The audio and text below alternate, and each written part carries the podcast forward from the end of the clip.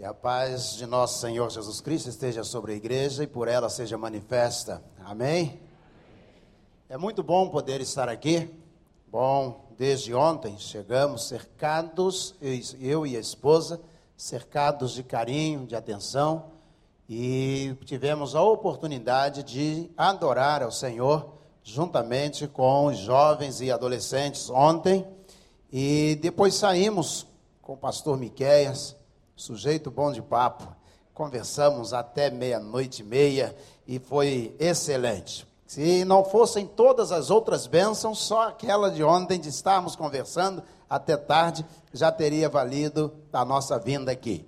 Então nós nos alegramos profundamente com a oportunidade de aqui estarmos. Desejamos ao pastor Wander, amigo de seminário, formamos juntos lá no Seminário do Sul e gostaríamos tremendamente que ele pudesse aproveitar suas férias e viesse renovado para a honra e glória de Jesus, o nosso Senhor. Amém? Vou falar para o Wander que vocês deram um amém, mas tão fraquinho. Que o pastor Wander volte renovado, abençoado de suas férias. Amém? amém? Agora melhorou. Você é bom para dar conselhos? Você se julga um bom conselheiro? Tem facilidade quando alguém lhe pergunta algo, está em dúvida? Tem facilidade para aconselhar? Vamos fazer um teste? Não vou dar o microfone a vocês hoje, fiquem tranquilos. Amém? fiquem tranquilos. Mas me diga uma coisa, vamos fazer um teste? Eu vou dar a você um minuto para você aconselhar a pessoa que está ao seu lado. Um minuto. Deu a ela o conselho que você julgar necessário. Vamos lá, pode aconselhar.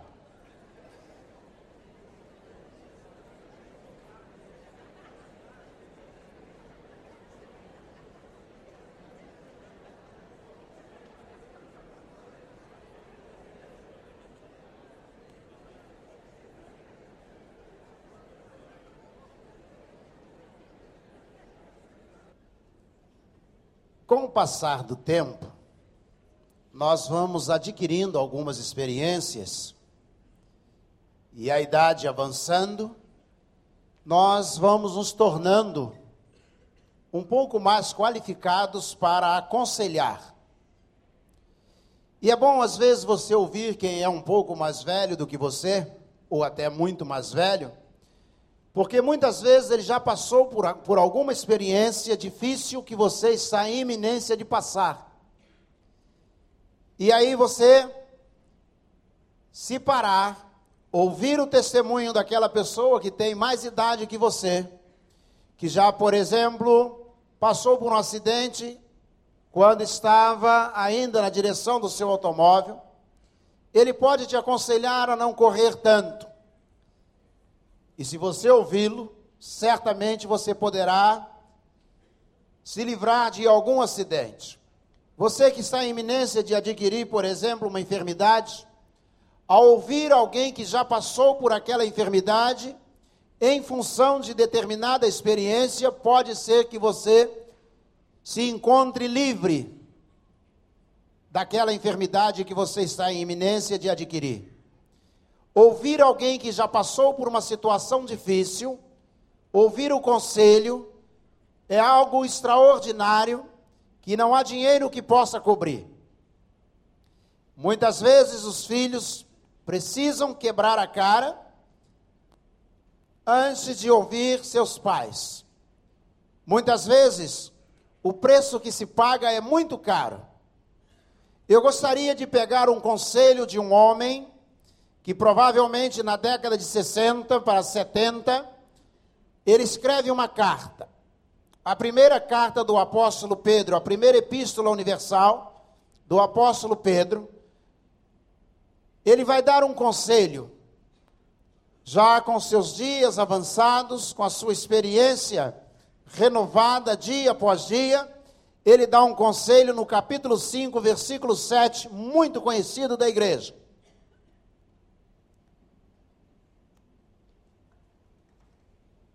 1 Pedro 5, 7. Não sei se é possível projetar o texto bíblico, se puder, por favor, projete. Se não, vamos ler a uma só voz, tal qual a versão que você tem. Vou ler fora do microfone para não ficar mais alto que a sua leitura. Lançando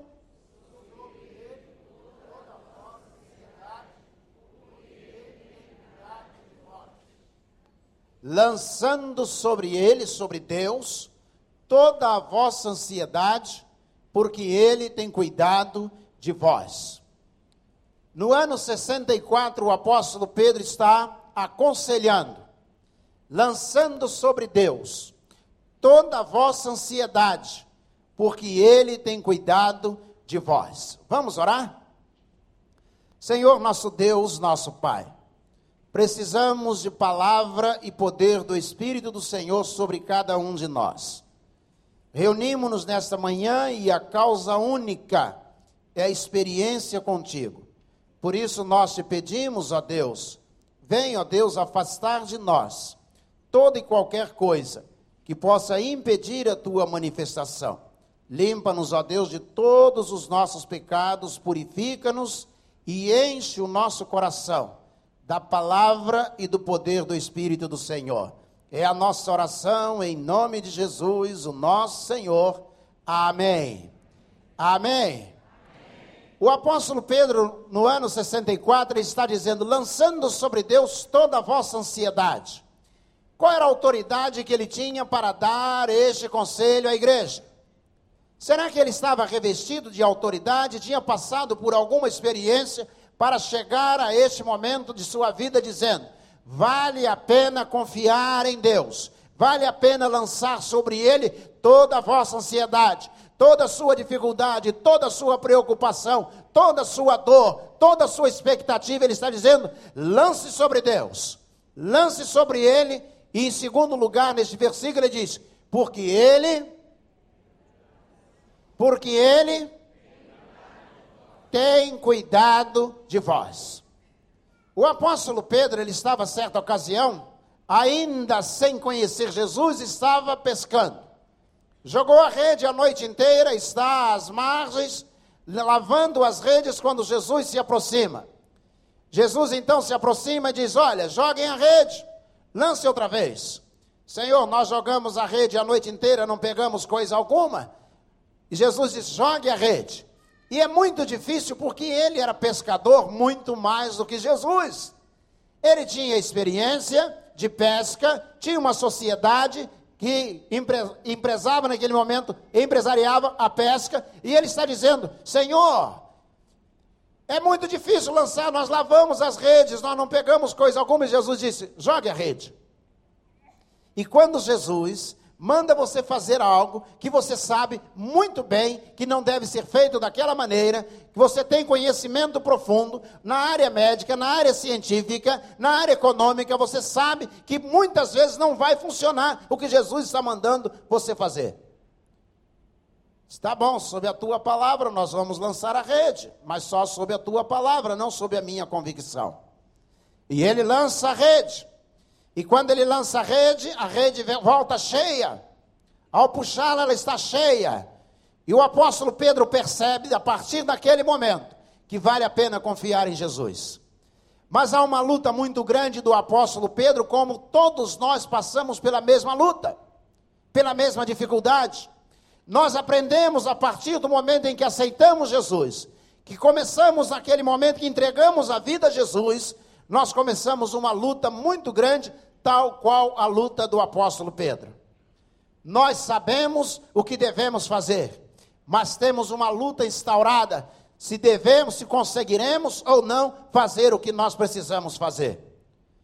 Não somente o apóstolo Pedro, mas também o apóstolo Paulo ele diz: Olha, o bem que quero fazer, esse não faço, o mal que não quero fazer, esse eu faço. E se o bem que quero fazer não faço, mas o mal que não quero, não habita bem algum em mim, miserável homem que sou. Quem me livrará do corpo desta morte? Parece que o apóstolo Paulo estava numa luta tremenda, sabendo que era certo, mas não conseguia fazer o que era correto. O mais bonito do cristianismo não é que qualquer de nós tenha alcançado a perfeição, mas é que todos nós estamos lutando contra o pecado, contra o erro. E quando nós caímos, quando nós não conseguimos vencer, nós volvemos os nossos olhos para o Senhor e pedimos a Ele socorro e misericórdia e continuamos a vida cristã. O apóstolo Pedro, ele vai passar, vai ter a sua trajetória marcada por momentos que ele chega ao ponto apical e por momentos que ele chega ao fundo do vale. Momentos em que ele está festejando a sua vitória e momentos que ele está lá no fundo do vale chorando por causa da sua derrota. Aliás, Martin Luther King Jr., pastor da igreja de Montgomery, no Alabama, ele diz o seguinte: Deus nos chamou para que nós pudéssemos viver no topo das montanhas.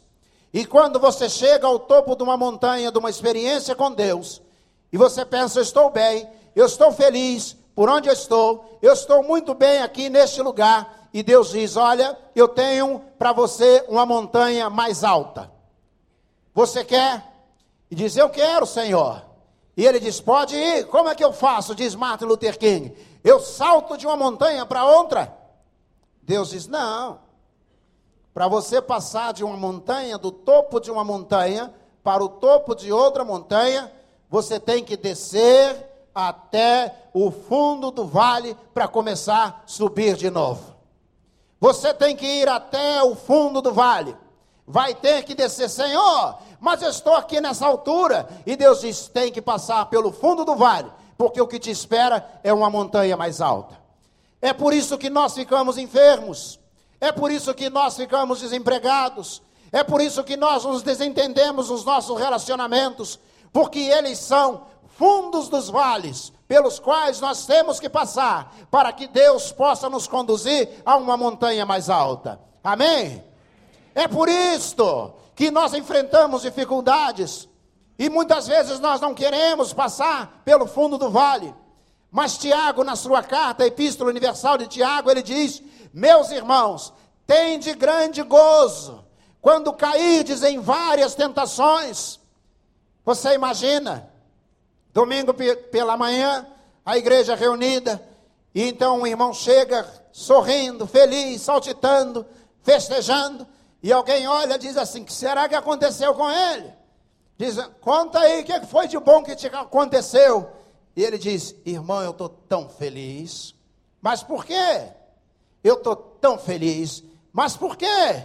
Porque eu estou caindo em várias provações.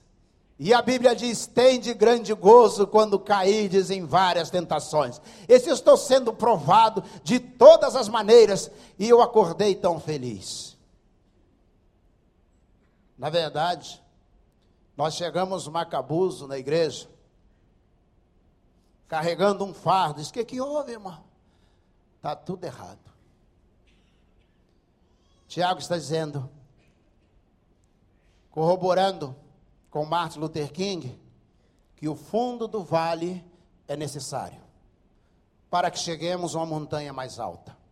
O fundo do vale é preciso, é necessário, é indispensável, é mistério, que passemos pelo fundo do vale para chegarmos até o topo da montanha. Jesus disse: pode puxar a rede. Ele começa uma vida nova, uma vida cheia de lutas, cheia de dificuldades, cheia de problemas. Certa ocasião, Jesus disse aos discípulos: entrem no barco e atravessem o mar. Jesus havia curado a multidão a tarde inteira, e eles estão atravessando o mar e já altas horas da noite, Jesus vem andando sobre as águas. Eles estão ali em dificuldade, sendo açoitados pelas ondas dentro do barco. Jesus vem se aproximando. E o apóstolo Pedro, olhando aquela situação, gritando dentro do barco, Jesus se aproxima, olha para ele e diz: Não tem mais, sou eu, Jesus. E o apóstolo Pedro se coloca de pé no barco e usando aqui uma versão de Sam Tip, o autor do livro Fator Oração, ele se coloca de pé no barco, Senhor, és tu, manda-me ter contigo sobre as águas. E Jesus disse: Vem. Pode vir. Você quer chegar onde eu estou? Você pode vir. Você tem que enfrentar as dificuldades? Você pode vir.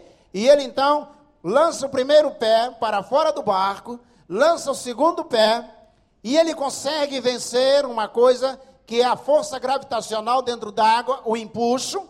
Ele está ali em pé sobre as águas, vencendo um fator natural, um fenômeno, e ele está olhando ao redor, e ele começa a andar em direção ao Senhor, maravilhado, ele está vivendo o ponto máximo. E de repente, ele olha para si mesmo, diz o texto, e ele começa a afundar. Como que pode?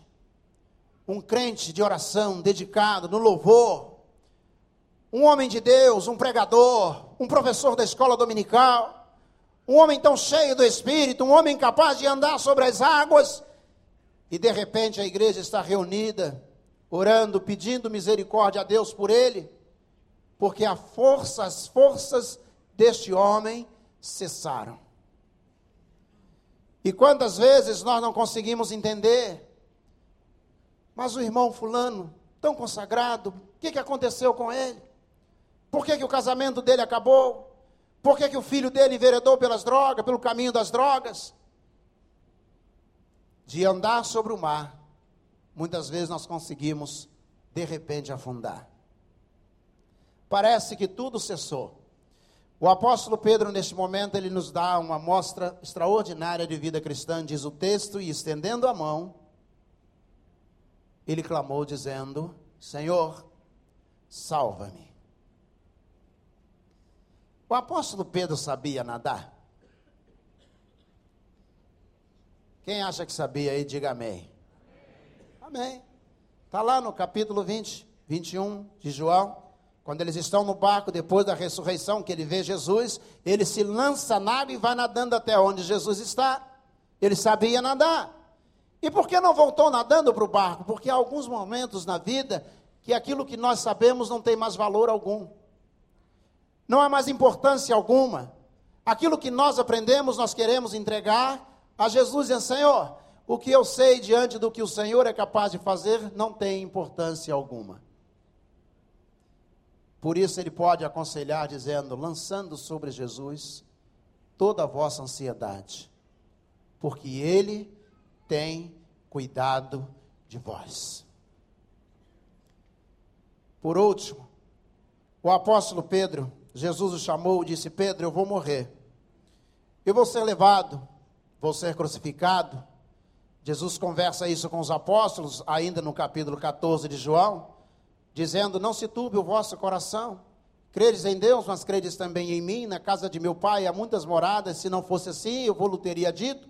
Vou preparar-vos lugares. Se eu for, eu virei outra vez e vos levarei a vós para mim mesmo, para que onde estiver estejais vós também.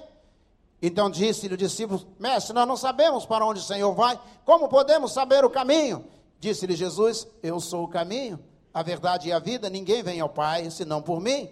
Então disse-lhe outra vez o discípulo, outro discípulo: Mestre, mostra-nos o Pai, isso nos basta. Jesus disse: Tanto tempo tenho estado convosco que vós não me conheceis. Quem vê o Pai, vê a mim. Quem vê a mim, vê o Pai, porque eu e o Pai somos um. Jesus está conversando que ele vai se ausentar, ele vai sair ele vai retornar aos céus. O apóstolo Pedro, lá em Lucas 22, ele dá uma amostra clara de que ele não vai conseguir, ele não vai autorizar isso. Ele diz: Senhor, eu não vou deixar. O Senhor não vai partir para o céu. O Senhor vai ficar aqui. E no versículo 32, Jesus vai dizer a ele: Pedro, Satanás me pediu para rodear você. Assim como rodeia, vai se andar o trigo. Mas eu roguei por ti para que a tua fé não desfaleça. E tu, Pedro, quando te converteres, confirma também os teus irmãos. Versículo 32. Jesus está dizendo, Pedro, é questão de conversão.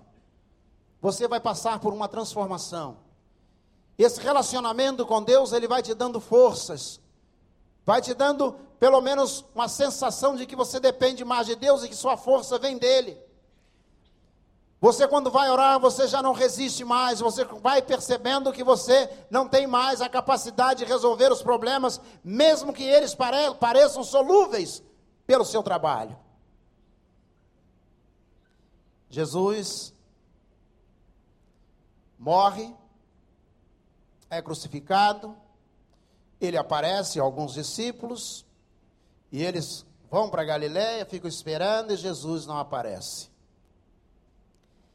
Eu acredito que é muito difícil, é muito frustrante viver o cristianismo sem o Cristo. E lá no versículo, capítulo 20, versículo 3, 21, 3, diz que Pedro está reunido com os apóstolos e ele diz assim: Eu vou pescar. Versículo 3. E os outros disseram: Nós também vamos contigo. Você consegue lembrar de Lucas capítulo 5, quando Jesus, pela primeira vez, encontrou o apóstolo Pedro? Ele jogou a rede a noite inteira, não pegou coisa alguma. Depois que a rede ficou cheia, Jesus olhou para ele e disse: Olha, eu te digo que o seu nome agora será Pedro, e você nunca mais vai voltar a pescar esses peixes, porque agora você vai ser pescador de, de almas, de homens. Pedro, olha só, o que você fazia, você não vai fazer mais.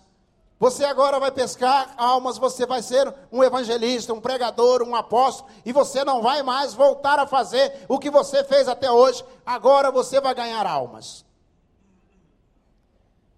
Quando Jesus me encontrou, há 33 anos atrás, completei ontem. Quando Jesus me encontrou, ele me disse: Celso, você não vai mais fazer o que você fazia, você não vai mais viver a vida que você vivia. Quando Jesus te encontrou, quando Jesus te alcançou, ele disse: Olha, você não vai mais viver a vida que você viveu até hoje, você não vai mais fazer as coisas que você fazia até hoje, você não vai mais usar o, o linguajar que você usou até hoje. Você vai mudar, de hoje em diante você vai mudar. Só que lá em João capítulo 21 ele está dizendo: Vou pescar. Jesus está morto. Dizem que ele ressuscitou, ele não apareceu. Eu vou voltar a pescar. Quase sempre, a nossa derrota está no fato de que nós entendemos que Jesus não está agindo mais em nós. E aí nós voltamos a ser a pessoa que nós éramos. Quando você encontrar um crente que voltou a viver a vida que vivia anteriormente, ou quando você olhar para você e perceber que você voltou a viver a vida que Deus disse que você não viveria mais, é porque Jesus parou de agir. É como se ele estivesse morto na sua vida. Vou pescar. E os apóstolos disseram: Nós vamos contigo. E eles estão lá jogando a rede jogando a rede. Jesus havia dito que não deveriam mais fazer isto. E eles estão lá. E aí eles, a noite inteira, eles estão jogando a rede outra vez. E naquele momento em que eles estão jogando a rede, a rede volta vazia, eles estão lavando a rede, pararam de pescar, estão lavando a rede.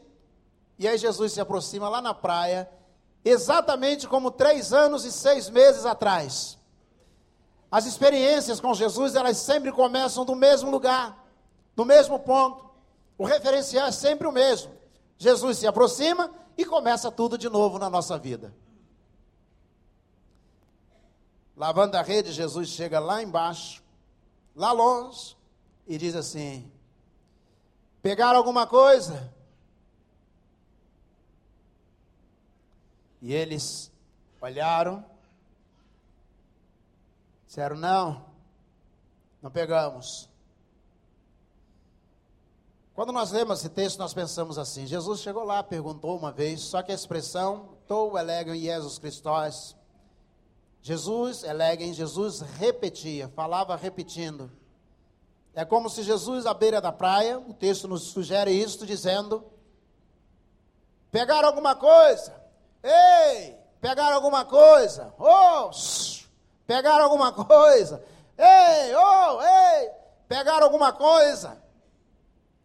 E eles, olhando aquela pergunta frustrante, disseram: não. Joguem a rede do outro lado.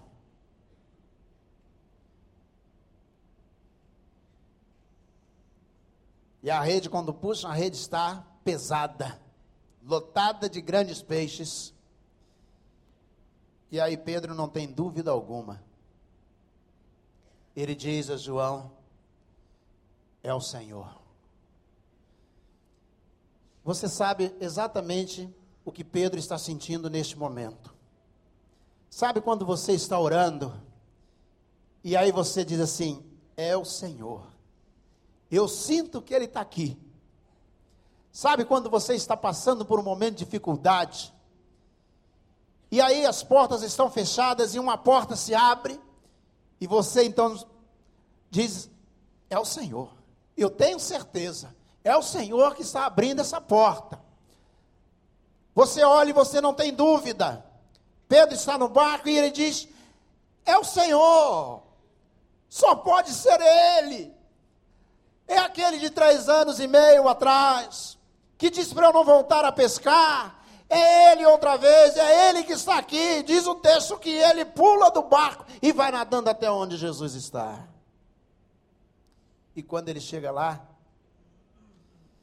Jesus olha para o apóstolo Pedro. Tem peixe no espeto, diz o texto. Eles estão tentando pescar e Jesus, que não entrou no mar, já tinha peixe e estava no espeto. É? Sabe quando você está lá no mar tentando resolver alguma coisa, Jesus já tem a solução há muito tempo?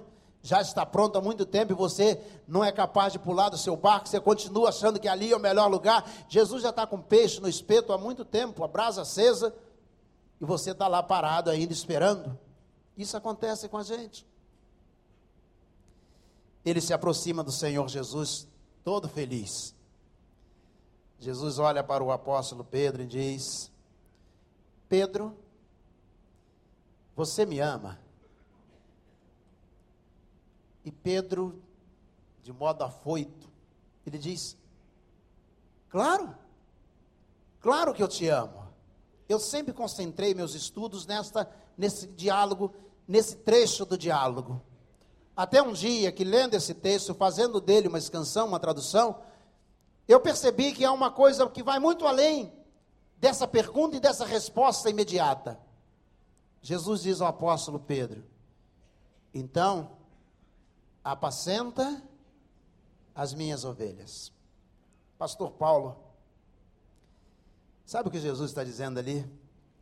Jesus está dizendo a ele assim: então, não vai pescar. Se você me ama, eu disse a você que você não ia pescar mais. Se você me ama, você deveria estar cuidando das minhas ovelhas. Você me ama? Jesus, eu te amo. Olha, então tem coisas que eu disse a você que você deve cuidar. Você deve cuidar da sua família. Você deve cuidar da sua esposa. Você deve cuidar dos seus filhos. Você deve cuidar dos seus pais. Você deve aprender a cuidar de algumas coisas ou de algumas pessoas que eu disse que você tem que cuidar. E o apóstolo Pedro, diante de Jesus, Jesus olha e pela segunda vez Jesus pergunta: você me ama mesmo, Pedro? E ele diz: Sim, Senhor, eu te amo.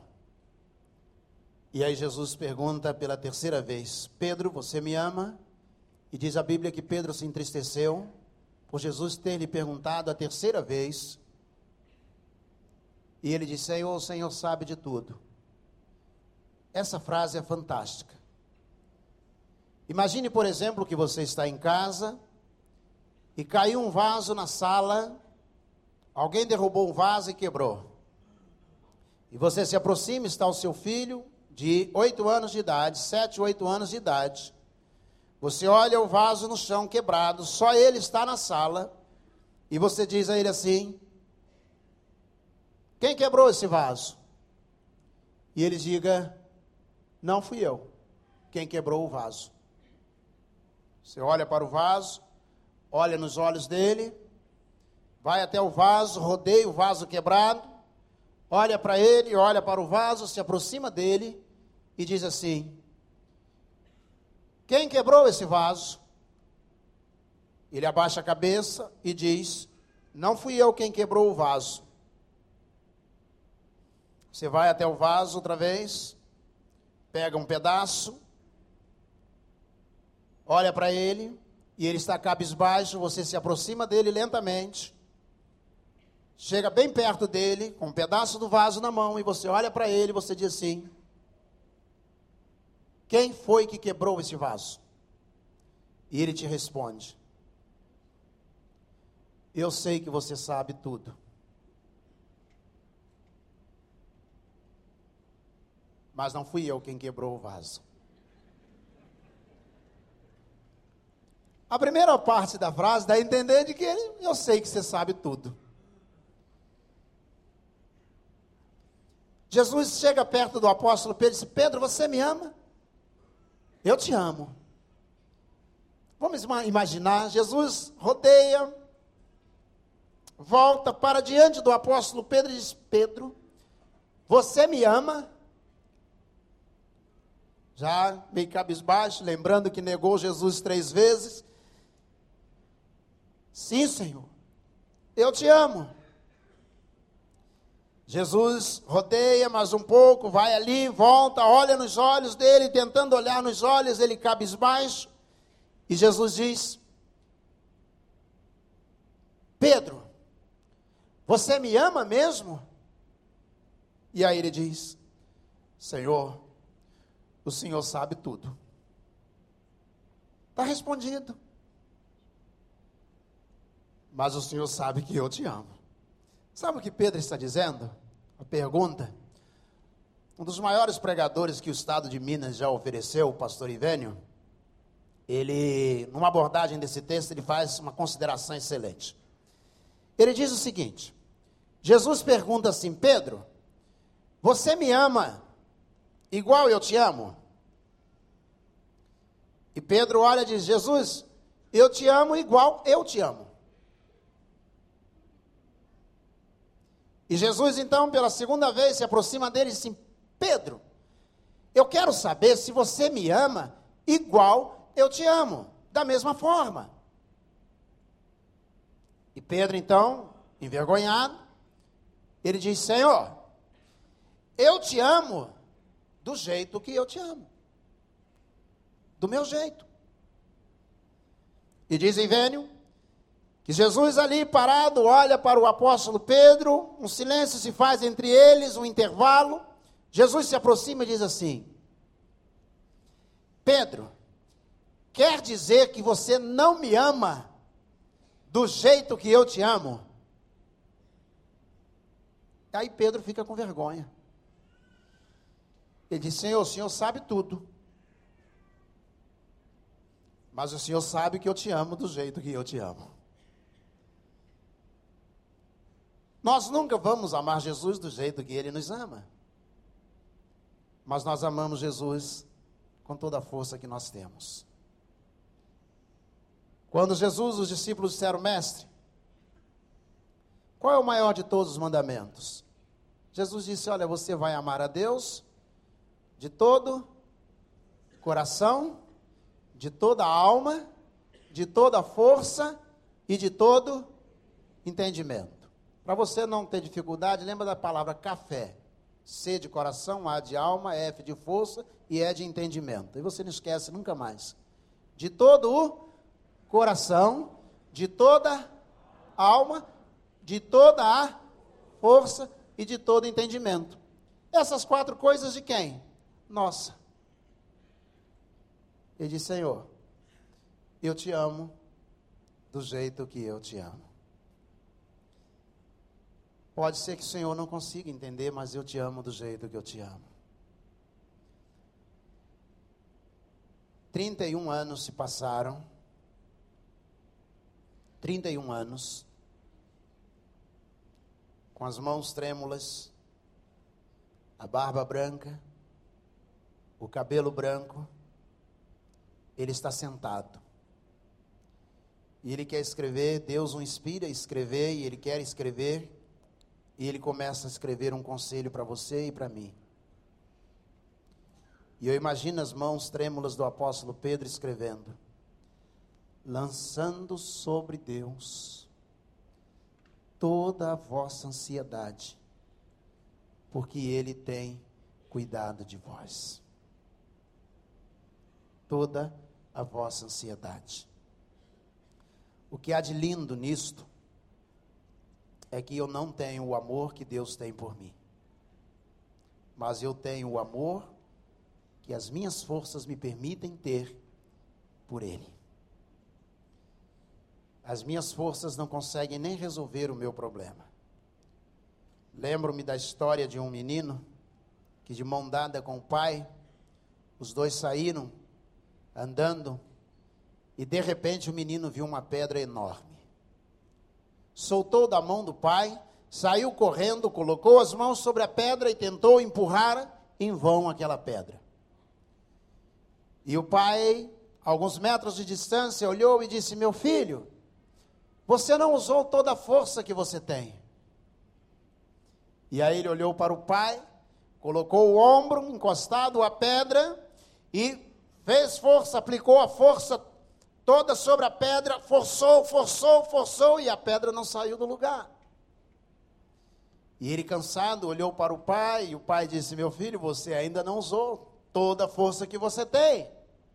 E ele colocou as costas e tentou empurrar com as costas a pedra e a pedra não saía do lugar.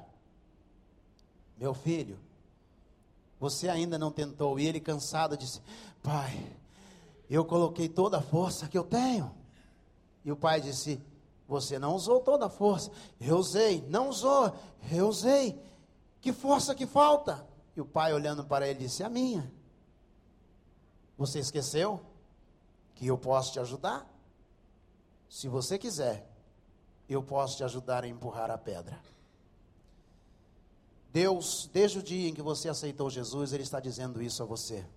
Por isso, Pedro está dizendo: lance sobre Ele a vossa ansiedade, porque Ele tem cuidado de vós. A força que Deus tem, o poder que Ele tem, está à sua disposição.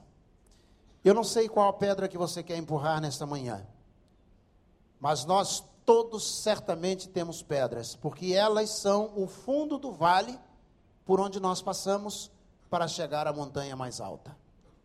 E se você nesta hora está dizendo, Deus, eu preciso usar a força do Senhor porque a minha não resolve. Eu quero convidar você a curvar sua cabeça, reclinar sua fronte, feche os seus olhos e ore ao Senhor agora. No dia em que você aceitou Jesus, ele disse: Você não vai mais voltar a viver a vida que você viveu. Talvez você esteja atormentado, tal qual naquele dia. No dia em que você aceitou Jesus, ele disse: Pode sair do seu barco, vem. E durante um bom tempo na sua vida cristã, você caminhou. E você talvez hoje esteja afundando. Basta você estender a mão a Jesus e dizer: Jesus, salva-me. Jesus, me livra, Deus. Durante um bom tempo, desde que você aceitou Jesus, Jesus tem dito a você: Você me ama? Sim, Senhor, eu te amo. Com as forças que eu tenho, com o meu coração, a minha alma, a minha força e o meu entendimento. Você quer?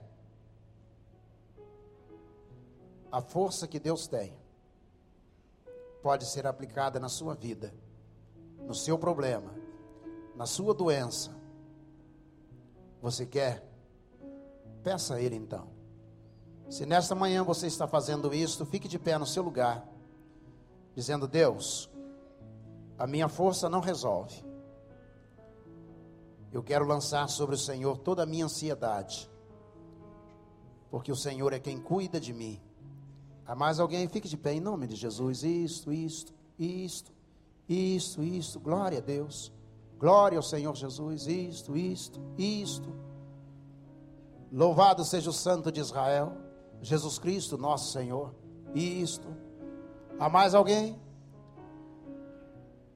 Há mais alguém dizendo: a minha força não resolve.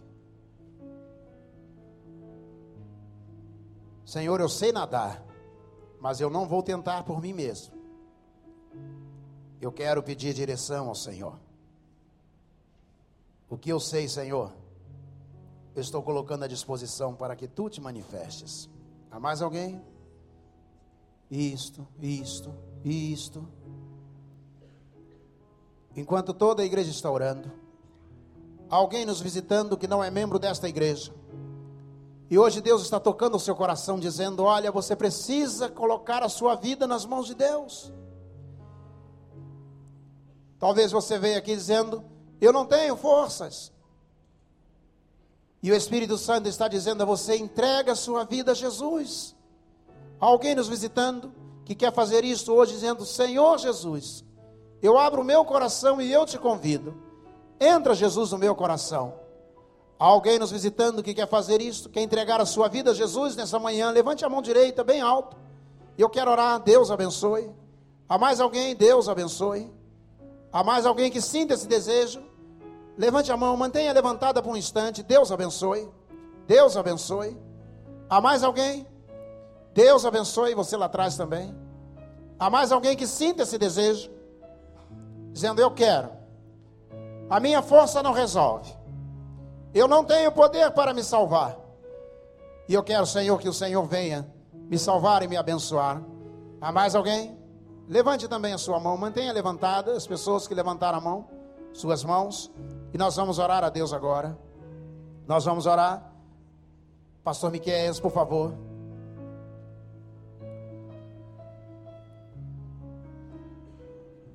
Eu vou pedir que ore, porque eu também tenho lutas que estou colocando diante do Senhor. E por isso eu gostaria que o pastor estivesse orando. Pai amado, nós somos gratos pela tua presença no nosso meio. Nós podemos sentir o teu espírito se movendo no meio da tua igreja, Pai. Nós queremos colocar diante de ti cada dificuldade, Senhor. E esses meus queridos irmãos e eu me junto a eles, dizemos ao Senhor, meu Pai, e confessamos que nós não temos capacidade que nós não temos força suficiente, que se o Senhor não for por nós, nós não iremos adiante, Pai. Por isso nós confiamos no Senhor e nós colocamos diante de Ti todas as nossas lutas, meu Pai. E nós clamamos ao Senhor que o Senhor guerreie por nós, que o Senhor vá à frente, que o Senhor vá derrubando os muros, que o Senhor vá removendo as pedras, meu Pai. E que nós tenhamos, no nome de Jesus, a vitória pela tua força e que nós demos glórias e honra ao teu nome, Senhor. Confiamos no teu amor, na tua graça poderosa, que transforma, que renova, e que cada um de nós, nesta manhã, saiamos daqui com a convicção no coração de que o Senhor é por nós e que nada pode ser contra nós. É no nome de Jesus que nós oramos e todo o povo de Deus diz: Amém. Amém ou não amém? Você pode sentar. Pastor Paulo, quero lhe agradecer, viu, a recepção, o carinho. E quero dizer-lhe da alegria de reencontrá-lo. Conheci o pastor Paulo, era oficial do, do Exército, capelão do Exército. E, e foi para mim uma surpresa encontrá-lo, reencontrá-lo aqui, mas uma grande alegria de poder estar juntos outra vez. Que Deus abençoe abundantemente sua vida e obrigado por todo o carinho, por toda a atenção.